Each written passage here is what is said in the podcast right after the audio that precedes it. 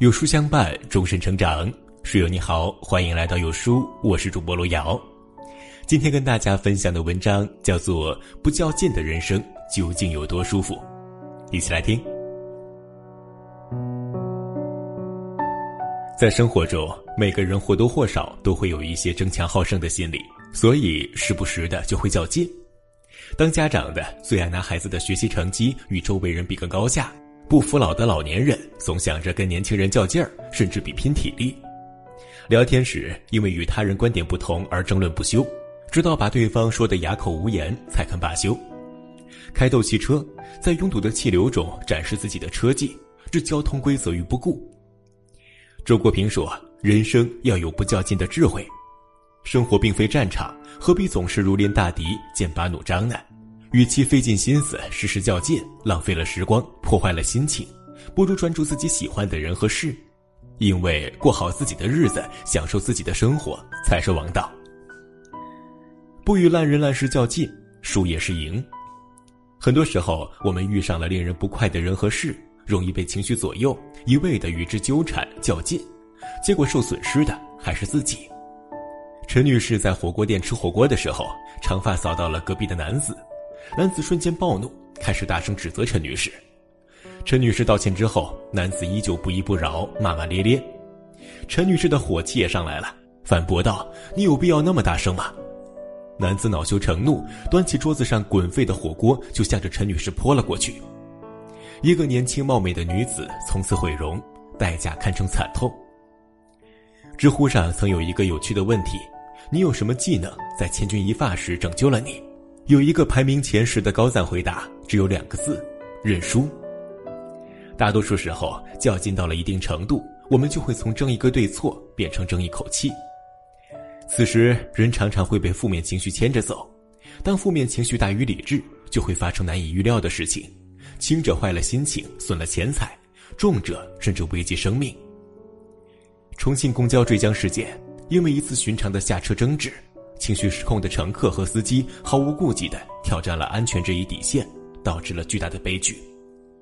如果时光可以倒流，让他们选择是逞一时之快重要，还是生命重要？不用说，答案肯定是后者。但是很多时候没有如果。周国平说：“人生许多痛苦的原因在于盲目较劲，常与同好争高下，不与傻瓜论短长。学会对无足轻重的事情一笑了之。”对不值得争论的人淡然如风，不要与烂人烂事纠缠，你的好时光值得浪费在一切美好的事情上。不与痛苦计较，放下即是拥有。都听好里的苏明玉深受原生家庭之害，成年之后依旧无法释怀。为了和家里较劲，他跟父母立下字据，就算父母老死，也不需要苏明玉养老送终。从今往后，苏家的事情和苏明玉无半点关系。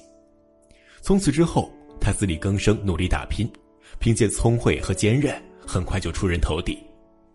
外表霸道冷漠的他，内心里却依然有一份柔软，默默的为家里做了很多事情。母亲去世，他掏出四十万购买墓地；大哥给苏大强买房子，首付差二十万，他拿出二十万补上。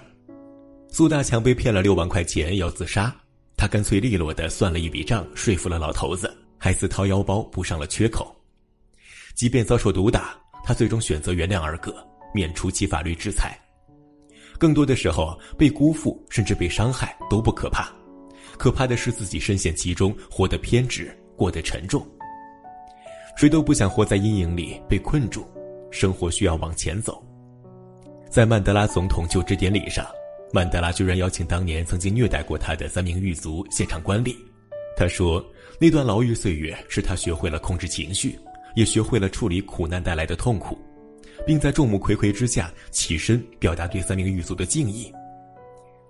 当你迈出通往自由的监狱大门时，若是不能把悲痛和怨恨留在身后，那么你仍在狱中。伟大的灵魂因为宽恕而拥有自由的心。人生就像是一场漫长的旅行，无论我们走到什么阶段，如果背负太多的心理负担。”只会让我们疲累和紧张，无法从容的行走和呼吸。尝试慢慢放下，带着轻盈重新出发，穿过荆棘后的征途，温暖且光明。不与自己较劲儿，活得更舒服。《倚天屠龙记》中，张无忌和周芷若大婚，赵敏孤身一人前去抢亲。明教的光明右使范瑶怕他搞得尴尬狼狈、满堂不欢，便给他一个台阶下。范瑶眉头一皱，说道：“郡主，世上不如意事十之八九，既已如此，也是勉强不来了。”而赵敏却说：“我偏要勉强。”这句“我偏要勉强”可以说是和自己较劲的最佳诠释了。小说中，赵敏和张无忌虽然命途多舛，却也有了美满结局。